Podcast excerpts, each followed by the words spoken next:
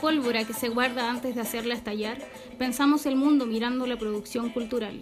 El Polvorín, un podcast de conversación en donde hablamos de arte, literatura, cine, actualidad y derechos humanos.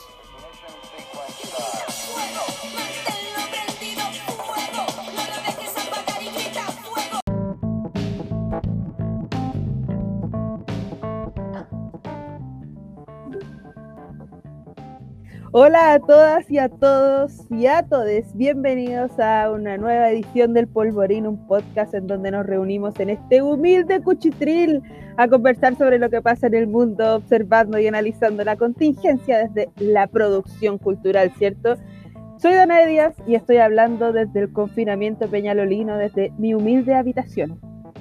Soy Isaac Cajardo, hablando desde mi confinamiento también en Ñuñoa, en Santiago de Chile, mirando esta hermosa cordillera de los Andes que se ve bien nevada por las lluvias invernales que han ocurrido últimamente en esta ciudad. Oye, qué bueno que se avecina otra lluvia, parece, así que igual bacán, digo, por la sequía. Recuerden como siempre que nos pueden seguir en nuestro sitio web elpolvorín.org y también en el Instagram arroba elpolvorín.podcast Em, quiero agradecer de todas formas a todas las personas que nos están ayudando a difundir este proyecto nuevo que nació en las callecitas de Buenos Aires. Eh, así que nada, muchas gracias a todos los que están participando. Sí, y a quienes escucharon también el capítulo 1 de nuestro podcast, ese, piloto también, nos comentaron, nos dieron sus recomendaciones para el futuro. También queremos agradecerles. Eh, la semana pasada ya tuvimos una primera entrega de este, este podcast El Polvorín eh, y esta semana vamos con una segunda parte de un tema que ya iniciamos la semana anterior. Así que si usted no escuchó la parte 1 de este capítulo de las lecciones de la pandemia, le dejamos invitada a que pueda ingresar también a Spotify, a Google Podcast o a eh, Apple Podcast o al reproductor donde usted esté escuchando, que pueda también ingresar y escuchar también eh, el primer capítulo en donde comenzamos la semana pasada, en, ese capítulo, conversando sobre eh, las lecciones de la pandemia a propósito de eh, un texto de Boaventura de Sousa Santos que se llama La cruel pedagogía del virus, en donde él establecía seis lecciones desde las que nosotros también tomamos esa, esos titulares un poquitito para jugar un poco con el análisis que podíamos hacer nosotros. Hablamos hasta de Thanos y Avengers entre medio. Eh, eh, entonces, esa es la idea también de tomar cosas que de repente están como súper encima desde lo académico y bajarla un poquitito a, una conversación aquí con Danae y en el futuro también con invitados diversos que nos van a estar acompañando. Eh, recordar las lecciones. Podríamos recordar, hacer un, repaso por las lecciones que ya veíamos la semana pasada, ¿cierto? Exacto, en las primeras lecciones que revisábamos de este texto, eh, la primera nos daba cuenta un poco de que el tiempo político y mediático condicionaba eh, cómo como sociedad percibíamos los riesgos que podíamos estar corriendo respecto de la pandemia. Eh, asimismo, eh, la lección 2 que hace relación a las pandemias, a que no matan tan indiscriminadamente como se cree y como incluso veíamos en los medios, como, hey, no hay sesgo de, de clase. Mentira, y eh, también una lección 3 donde el modelo social del capitalismo eh, podía no tener futuro. Y hoy día vamos a retomar estas lecciones en la cuarta, eh, que de seguro Isaac va a introducir mucho mejor que yo. Sí, a propósito de esta idea con la que terminábamos la semana pasada, de que Boaventura de Sousa en este texto, la pedagogía del virus, dice eh, como un modelo social el capitalismo no tiene futuro. Eh, esa era la lección 3 y para seguir un poquitito con, con, un poco desglosando la lección 3, nace la lección 4 de la que vamos a empezar a hablar a continuación. Eh, y esa lección 4 tiene que ver con que la extrema derecha, dice Boaventura de Sousa, la extrema derecha y la derecha hiperneoliberal han sido con suerte definitivamente desacreditadas. Eh, dice, dice Boaventura de Sousa a propósito también de pensar cómo eh, todos los gobiernos de ultraderecha y, promotores del, modelo neoliberal han finalmente eh, coincidido en un manejo, pero vergonzoso de, la pandemia, eh, nombrando eh, solamente a algunos, nombramos a Boris Johnson, primer ministro del Reino Unido, quien en algún momento dijo que esta pandemia era mentira, que había que seguir haciendo la vida común y corriente como la gente lo estaba haciendo. Donald Trump, ¿para qué decir? Eh, Jair Bolsonaro, que sale a abrazar a la gente afuera del Palacio de Gobierno en Brasilia, eh, sale a abrazar a la gente y a darle la mano en plena pandemia mundial. Y también Sebastián Piñera, y su gobierno eh, de tecnócratas que finalmente terminan en el descalabro más absoluto, eh, diciendo en un primer momento que eran el éxito del éxito, que se habían preparado para la pandemia y que todo iba a salir bien, que desde enero se estaban preparando y ya estamos en el mes de julio y finalmente nos damos cuenta queda en evidencia que no hubo una preparación, que hay vidas que importan más que otras y que a ellos, a estas personas que están en el gobierno, les interesa muchísimo más la estabilidad del modelo económico eh, que las vidas de las personas. Entonces, por, por seguir haciendo funcionar esta maquinaria neoliberal que hace ganar a unas personas, a poquitas personas, las hace ganar a costa del trabajo de muchas personas, ellos están dispuestos a sacrificar las vidas de personas pobres, de personas trabajadoras que eh, tienen que ir igual a hacer este sus trabajos a propósito de esta nueva normalidad que intentaron instalar en algún momento y que terminó con este estallido eh, de la pandemia eh, que deja de manifiesto el fracaso del gobierno chileno, en este caso de Sebastián Piñera, pero también de todos los gobiernos que ya hablábamos anteriormente. Igual hay, una, hay un factor que a mí me parece súper relevante de este punto, de esta lección, y que tiene que ver con ciertas características que ha tenido este modelo tan neoliberal eh, y que ha sido desacreditado por muchos movimientos sociales en el mundo, en el sur, eh, pero también en el norte, y que tiene que ver con cómo hay una mm, manipulación para generar nacionalismos mucho más excluyentes de lo que podíamos haber visto antes, eh, una xenofobia exacerbada, así mismo como el racismo, e incluso hemos visto cómo han ocurrido problemas respecto em, de la lucha de la violencia contra las mujeres.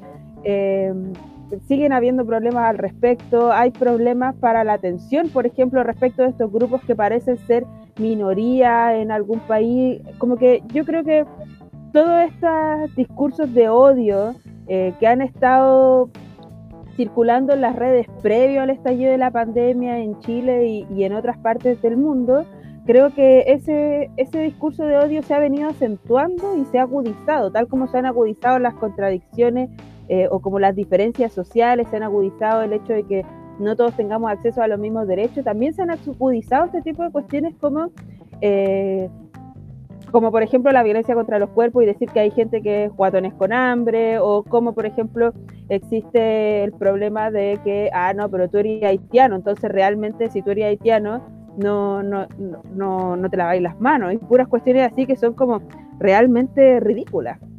Sí, sí, bueno, y a propósito de eso, eh, dice como la extrema derecha y la derecha hiperneoliberal han sido definitivamente desacreditadas, o con suerte, podrían estar desacreditadas, eh, bien lo dices tú, o sea, a lo mejor en los gobiernos han sido desacreditadas, pero también en la sociedad se están cuajando situaciones súper complejas, o sea, ya estamos viendo en el mundo, y lo dice Boaventura de Sousa a propósito, de cómo el peligro ya no son los partidos tradicionales conservadores, sino que eh, finalmente son eh, los sectores relacionados con movimientos religiosos que en mm. diversas partes del mundo están empezando a posicionarse en el poder político y que finalmente, eh, como una característica común de todos estos movimientos que pueden ser de extrema religiosidad católica en algunos países, eh, como Hungría, por ejemplo, eh, o de extrema religiosidad evangélica en otros países, como por ejemplo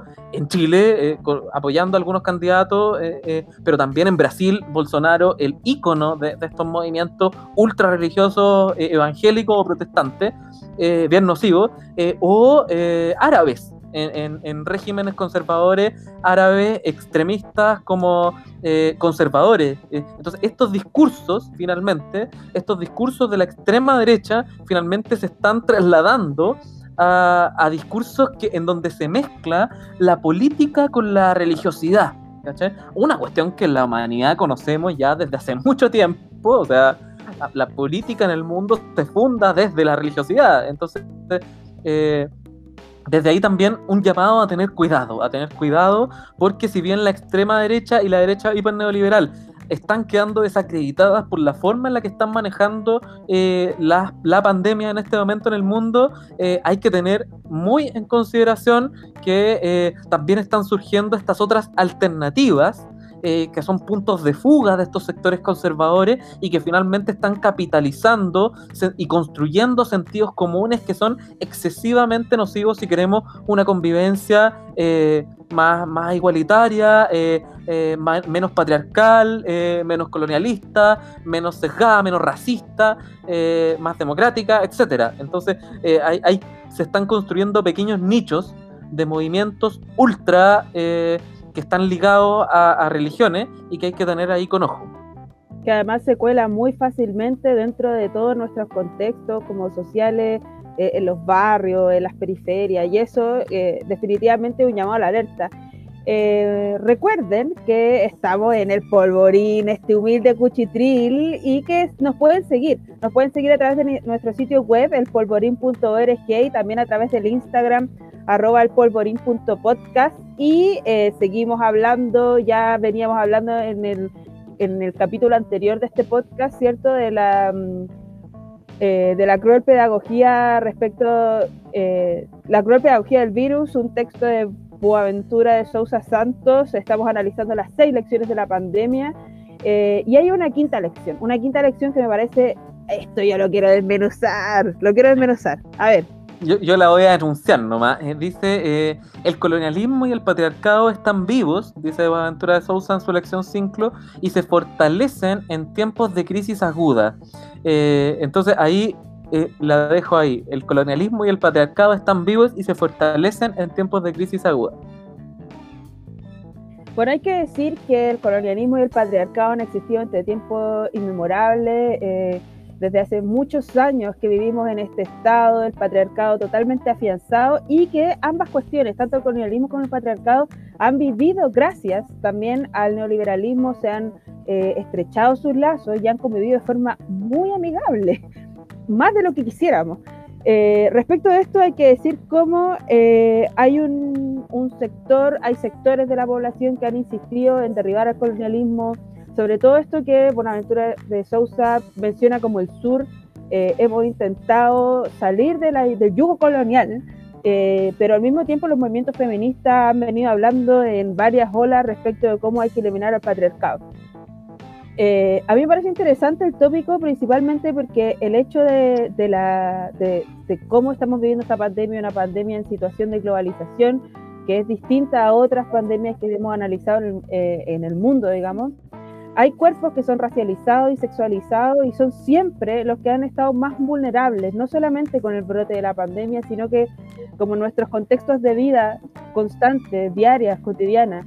Y creo que ahí, eh, hoy en la pandemia, son, son cuerpos que resultan más indefensos, eh, precisamente por como las condiciones de vida que están impuestas, donde estamos siempre expuestas, me incluyo entre de este grupo como mujer, ante una discriminación que es racial, que es sexual, Em, que da lo mismo lo que te pongáis, siempre vaya a estar eh, bajo tela de juicio u observación respecto de un otro.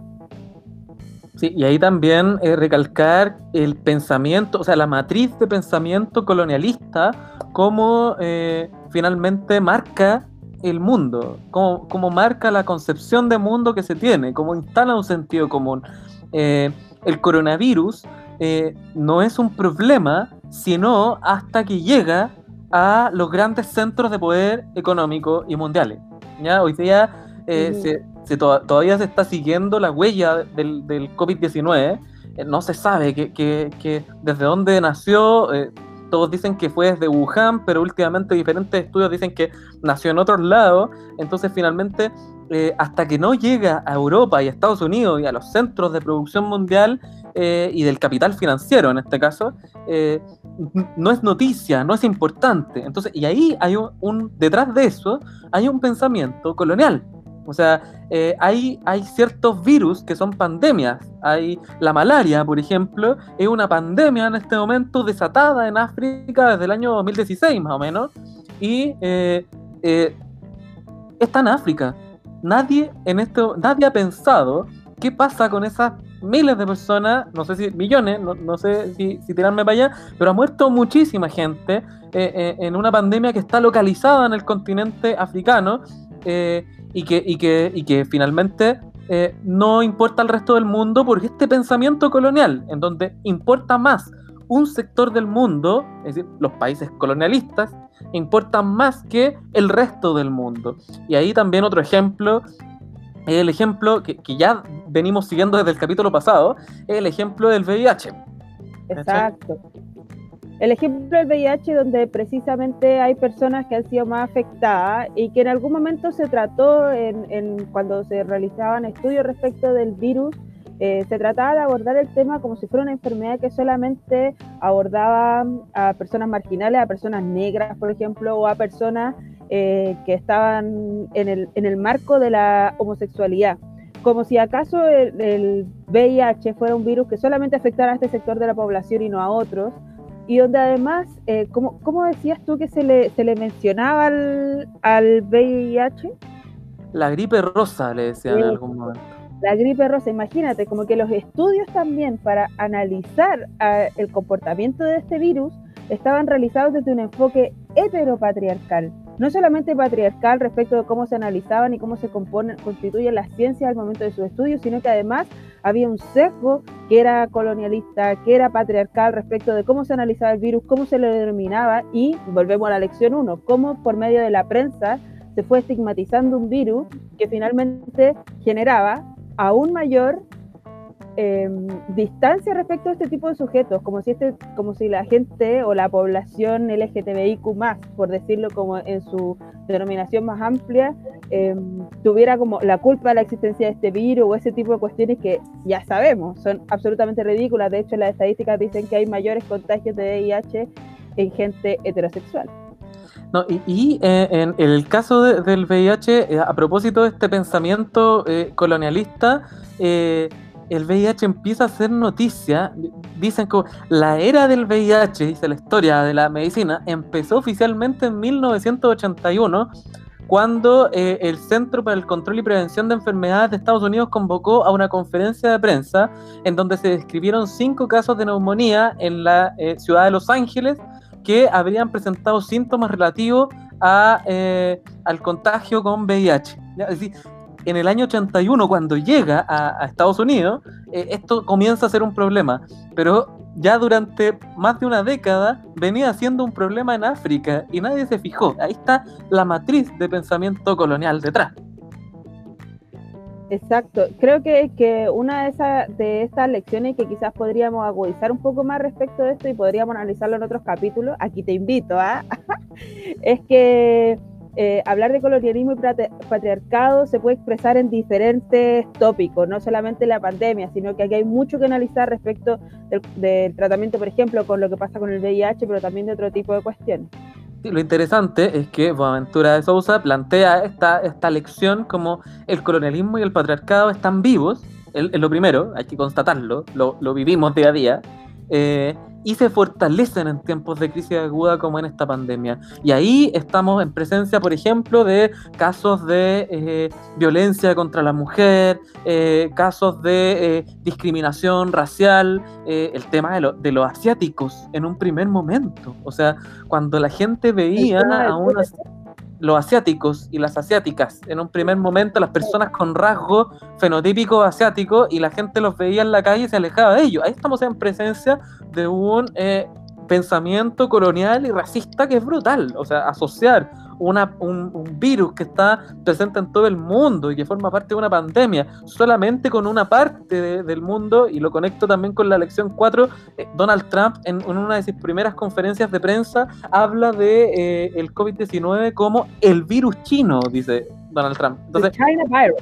Sí, entonces eh, estamos en presencia de todo una construcción colonial y patriarcal que se fortalece o que en este tiempo, en este tiempo de pandemia, las mujeres que tienen que profundizar las labores domésticas en su casa, cuando está todo el resto, perdón, ahora sí, está todo el resto de su puta familia en la casa, echado en el sillón, tocándose los cocos y la mujer tiene que estar en la cocina haciendo el trabajo doméstico, por favor. ¿Cachai? O sea, ¿dónde queda la noción de la democracia al interior del espacio doméstico, al interior de cómo nos repartimos las labores domésticas? Nuevamente, la opresión, a propósito de la, de, la opresión hacia la mujer, ¿cachai? Está complementándose eh, con todo eh, lo que el sistema capitalista impone, ¿cachai?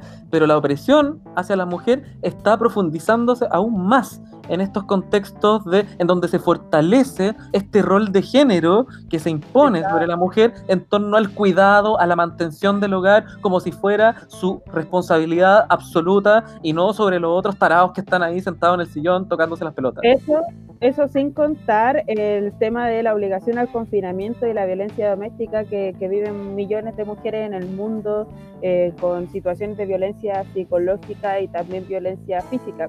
Eh, ya para ir como a seguir con nuestra próxima lección, eh, y antes de seguir, les queremos recordar que evidentemente nos pueden seguir a través de nuestro sitio web elpolvorín.org, también a través del Instagram, arroba elpolvorín.podcast, en donde vamos a estar subiendo permanentemente contenido, algunas fotos chistositas que hemos tenido. Y a partir de la pregunta que cómo les afectó o qué lección tienen respecto de la pandemia, eh, por ejemplo, Puli Zamora nos dice eh, que la, la, precarización laboral y de la salud es como una lección que, que, a ella le queda, que no hay garantías de salud mental en Chile y menos para la infancia y creo que es un súper tópico, o sea, tenemos niños sumamente estresados, hoy día niños y adolescentes en sus casas, también con esta inseguridad respecto de su formación y, y un montón de otras cosas que, se han desencadenado a partir de la, de la pandemia. Y también podríamos decir que hay que hay otras, otras personas que nos han comentado, que esto me, gustaría decirlo, es que, una elección que nos hizo f.mar.k, no voy a decir quién es realmente, eh, nos dice como socialismo muerte, que también eh, JP Guajardo nos dice que siempre podemos estar peor que ayer, respecto también como de lo que habíamos visto en, en cuestiones... Eh, como respecto a las lecciones que veníamos analizando antes, y hay otro, un, un súper comentario que me gustaría hacer alusión y que dice que la plata no es lo más importante, que la familia siempre está y que a pesar de tener que trabajar respecto de todo lo que está pasando y tratar de mantenerse, em, la familia es lo que está apoyándose. Respecto a eso mismo, hay otros comentarios que señalan como que se dieron cuenta que la familia, a pesar de todo, es como el lugar de origen. Ahí podríamos entrar a discutir las nociones de familia y cuanto más, pero efectivamente hay varias nociones que, o varias lecciones de la pandemia que nosotros nos estamos analizando quizás en una escala un poco más macropolítica, pero hay lecciones que queremos, que quiero abordar hacia el final, que son más de escala micropolítica y de las sensaciones que estamos teniendo todos respecto de lo que nos está pasando.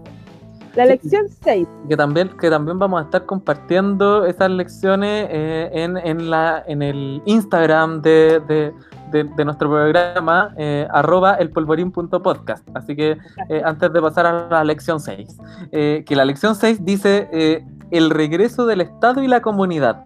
Así la lanza, así la lanza, ¿ya? En torno a que hoy se cuestiona la privatización de bienes sociales y colectivos, como la salud, la educación, el agua potable, la electricidad, los servicios postales y de telecomunicaciones y la seguridad social. ¿ya? Eh, ahí eh, hace, hace una, idea de cómo finalmente las pandemias, eh, en este caso la pandemia del, del COVID-19, ha mostrado de forma cruel cómo el capitalismo neoliberal incapacitó al Estado para responder a las emergencias. Y ya lo hablábamos la vez pasada en el capítulo 1 de, El Polvorín, cuando nos referíamos a cómo finalmente las privatizaciones de, servicios públicos que se dieron en la década de los 80 y los 90 en América Latina eh, y la precarización de eh, los servicios públicos que hoy día siguen vigentes, eh, finalmente ha terminado por llevarnos a este colapso, al colapso que hemos vivido durante el último mes y medio de pandemia en América Latina, en donde veíamos en Ecuador a gente siendo quemada en la calle, o sea, porque no había espacio para poder enterrarlo.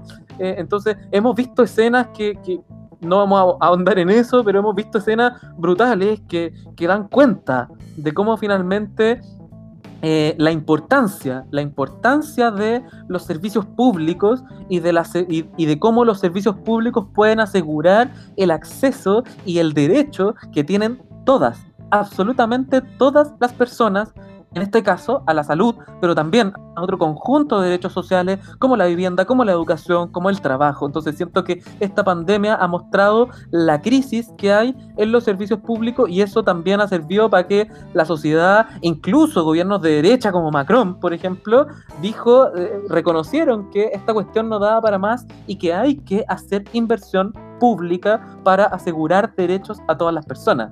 O si no, estamos perdidos.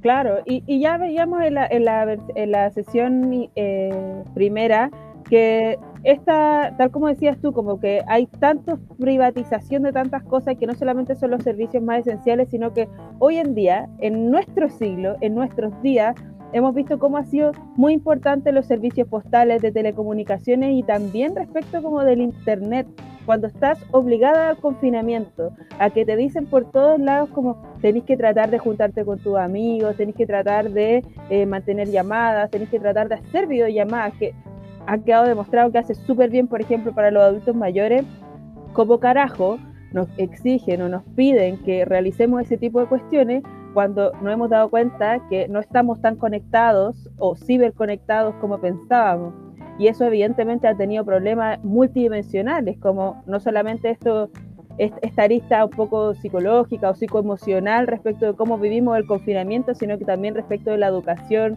el hecho de no poder asegurar que una persona en una población, por ejemplo, tenga acceso al conocimiento, no solamente al conocimiento curricular, sino que al conocimiento en general, a poder leer una revista, a poder leer un diario digital, por ejemplo, medios informativos que sean alternativos, yo creo que eso nos pone en un estado en cómo las comunidades, eh, ya que el Estado no se ha podido hacer cargo, las comunidades se han activado para poder llegar a de alguna forma suplir estas necesidades, pues suplir en el sentido de eh, generar campañas de dispositivos para estudiantes, eh, campañas de ollas comunes y así un montón de de posibilidades de seguridad social incluso, como de proteger los barrios, un montón de otras cuestiones que han estado ocurriendo en todo, en, en, el contexto nacional, yo diría latinoamericano y mundial, eh, respecto de cómo eh, las personas están intentando eh, llegar a donde el Estado no ha llegado y, y, no va a poder llegar.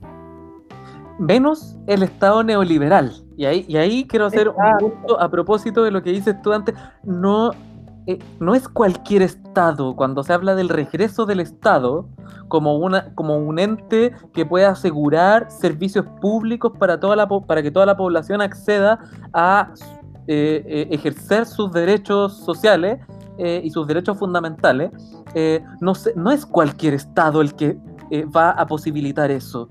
El Estado neoliberal no lo va a hacer.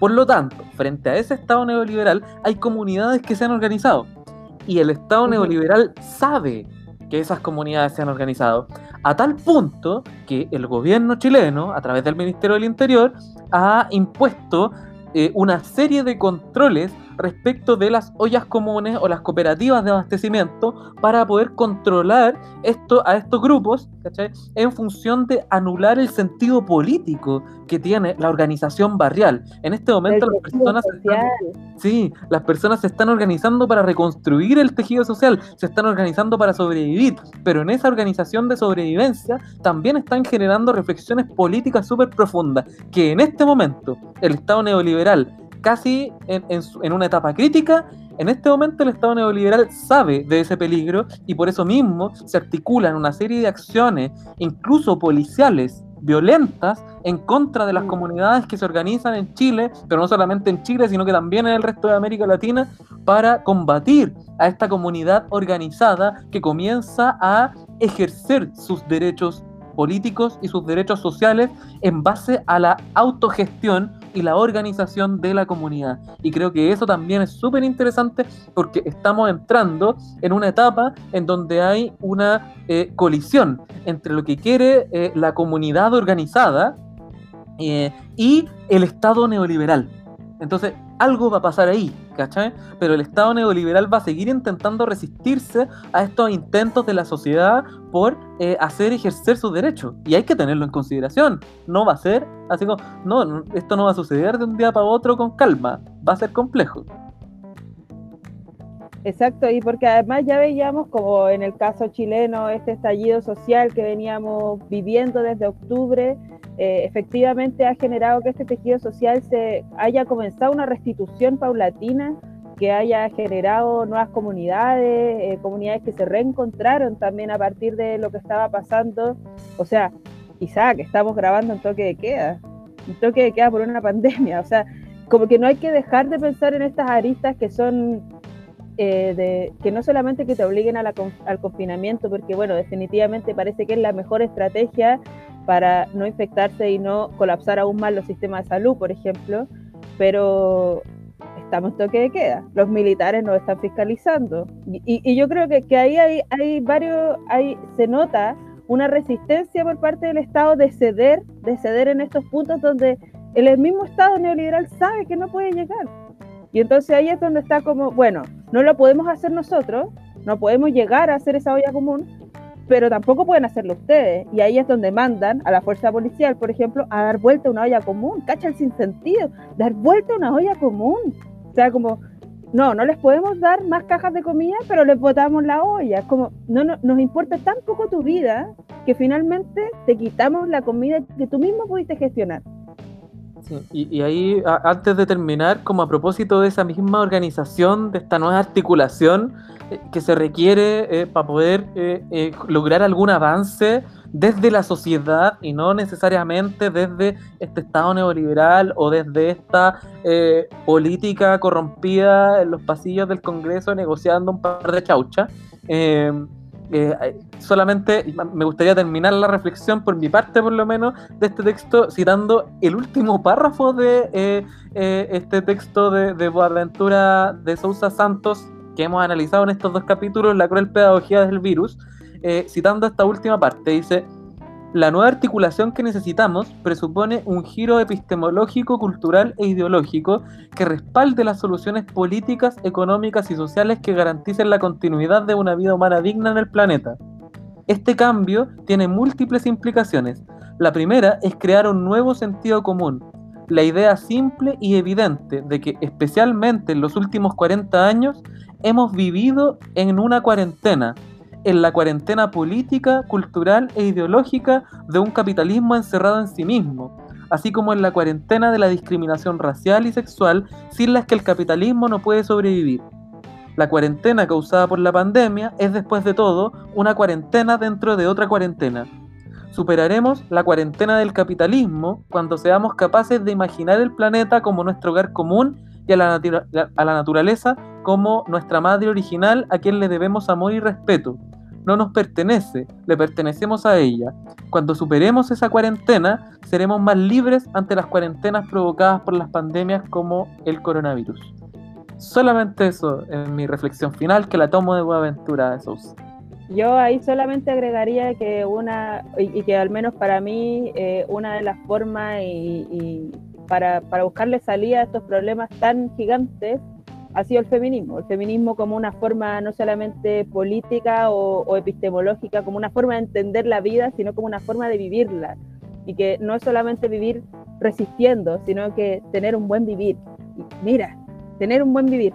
Respecto de eso, em, varias personas nos han comentado y nos dicen como que, por ejemplo, su lección de la pandemia ha sido apreciar el cotidiano normal, como el hecho de poder hacer panoramas, de ver personas queridas, eh, Nicolás Arancibia nos dice aceptar el fracaso, los días malos, la falta de ánimo. Em, Gabriel eh, nos dice el cine es la mayor bendición si se está en casa. Parece que, es como una ventana a otros mundos posibles. Una, una Carlita nos dice como, bueno, que no es necesario bañarse todos los días. Ahí podríamos pensar en el ahorro de agua, por ejemplo. Em, yo, yo aplico. Sí, totalmente, ¿no? Eh, y Sebastián Rotten dice, por ejemplo, que existen situaciones como esta en la que no se puede tener todo bajo control. Eh, Andrea Onao dice como, bueno, tengo que dejar de excusarme para no salir nunca. como hay gente que ha encontrado mucho confort también en esta pandemia y, no, no, es, no está bien, está bien decirlo también. Eh, dice como, identifiqué muchas ansiedades que me producían otras personas.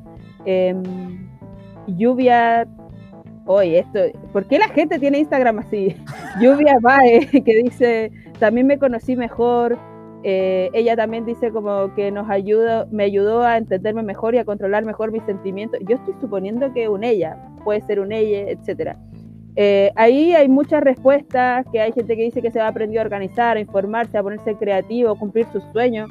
Eh, y hay una persona que, que, quizás va en la misma línea de la, de la conclusión que hace de alguna forma Buenaventura de Sousa, que también va en la línea quizás de esto que yo he encontrado con el feminismo de forma particular, y es que... Mm, dice que somos más manada y menos personas solitas y quizás eso es una buena estrategia para derrocar al capitalismo y al patriarcado.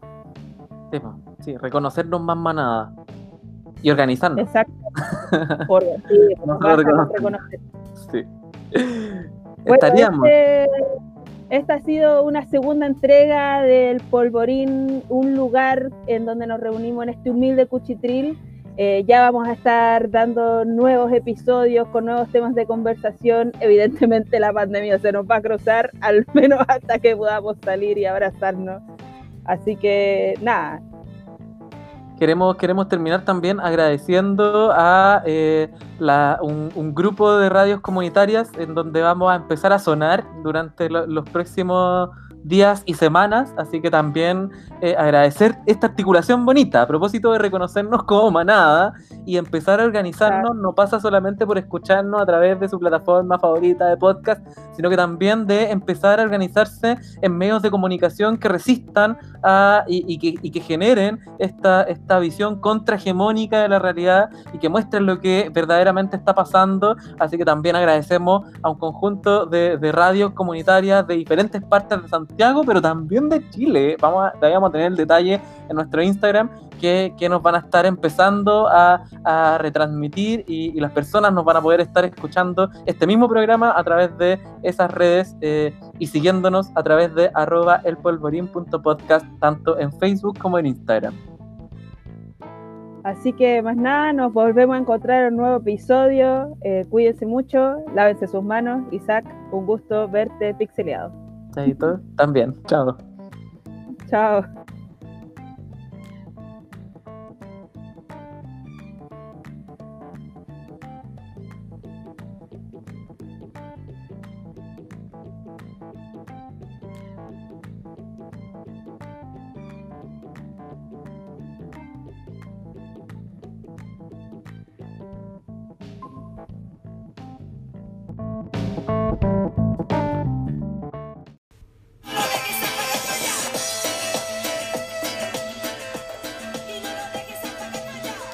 Polvorín es un podcast realizado de forma autogestionada por un grupo de amigos y amigas. La producción, conducción y postproducción es realizada por Danae Díaz e Isaac Gajardo. El logo del programa y el trabajo gráfico están a cargo de Ana Villagrán. Nuestro tema de introducción y cierre es Fuego, de Bomba Estéreo, y nuestro tema de fondo es de Anchor. Les recordamos que todos los capítulos de este programa están disponibles en elpolvorín.org y también en Spotify, Apple y Google Podcast. También pueden seguirnos por Instagram en arroba elpolvorín.podcast, donde estamos permanentemente actualizando contenidos. Nos encontramos pronto en un nuevo capítulo de El Polvorín.